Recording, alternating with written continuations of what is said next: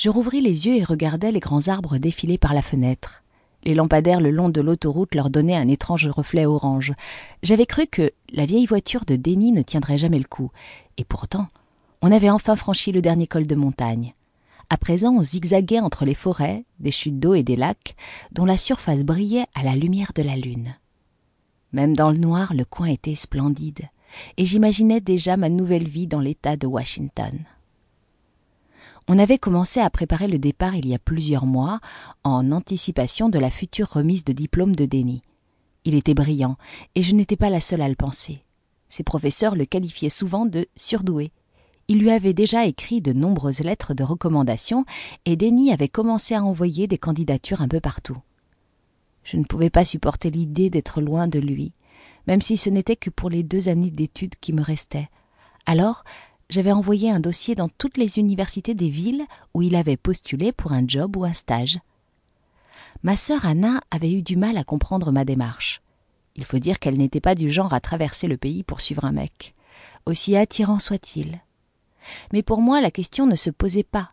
La pensée de ne pas le voir tous les jours m'était insupportable. Parce qu'il était si doué, il avait fini par décrocher le stage de ses rêves à Seattle. Il allait travailler pour une société qui était, d'après lui, l'une des plus prestigieuses agences de pub au monde, et il serait chargé de trouver un nouveau slogan pour la fameuse chaîne de fast-food aux arches dorées. La nouvelle l'avait tellement réjoui qu'il en avait parlé à tout le monde, avec une note de respect dans la voix, comme si l'agence avait inventé la poudre. Apparemment, les stages chez eux étaient exceptionnels pas seulement parce qu'ils en offraient très peu chaque année, mais aussi parce qu'ils confiaient des missions hyper importantes à leurs stagiaires. Denis allait tout de suite devenir un membre de l'équipe à part entière, pas un simple préposé aux photocopies, et il était si excité à l'idée de partir pour Seattle qu'il avait passé les derniers mois monté sur ressort. Pour ma part, j'avais plutôt eu l'air d'une boule de nerfs en panique totale. J'avais passé mon temps à me gaver de médicaments contre le mal de ventre jusqu'à ce que je finisse par être accepté à l'université de Washington. Puis, j'avais réussi à obtenir une bourse qui couvrait presque tous mes frais de scolarité. Et cerise sur le gâteau, un ami de Denny avait une chambre à louer pour un loyer absolument dérisoire. Tout était réuni pour qu'on parte. Je souris en regardant défiler les noms des routes, des parcs, des petites villes que nous traversions. Les montagnes rapetissaient dans le rétroviseur, et les villes étaient de plus en plus rapprochées à présent. La pluie commença à tomber alors qu'on arrivait à l'entrée d'une ville où plusieurs panneaux indiquaient la direction de Seattle. On s'approchait de plus en plus de notre nouvelle vie. Et même si je ne connaissais pas du tout l'endroit où on allait, je savais que j'allais le découvrir aux côtés de Denny. Je serrai sa main et il me sourit. Il avait obtenu son diplôme en économie et marketing une semaine plus tôt, le tout avec mention évidemment. Et on avait immédiatement bouclé nos valises, car son stage commençait le lundi suivant. Mes parents, qui pensaient qu'on allait au moins passer un dernier été en famille, n'avaient pas du tout apprécié cette séparation précipitée, même s'ils avaient fini par l'accepter de mauvaise grâce.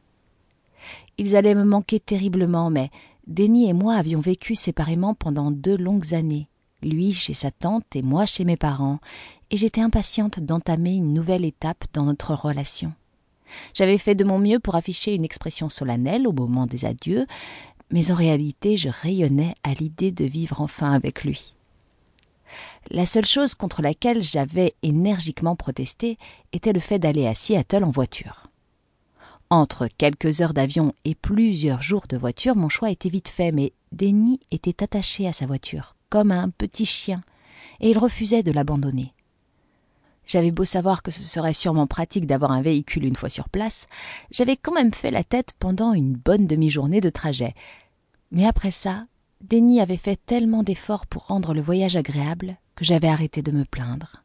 Sans compter qu'il avait réussi à rendre sa voiture vraiment confortable.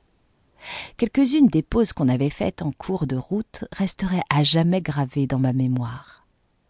En me remémorant ces moments, un grand sourire illumina mon visage, et je me mordis la lèvre, excitée une fois de plus à l'idée d'avoir un chez nous.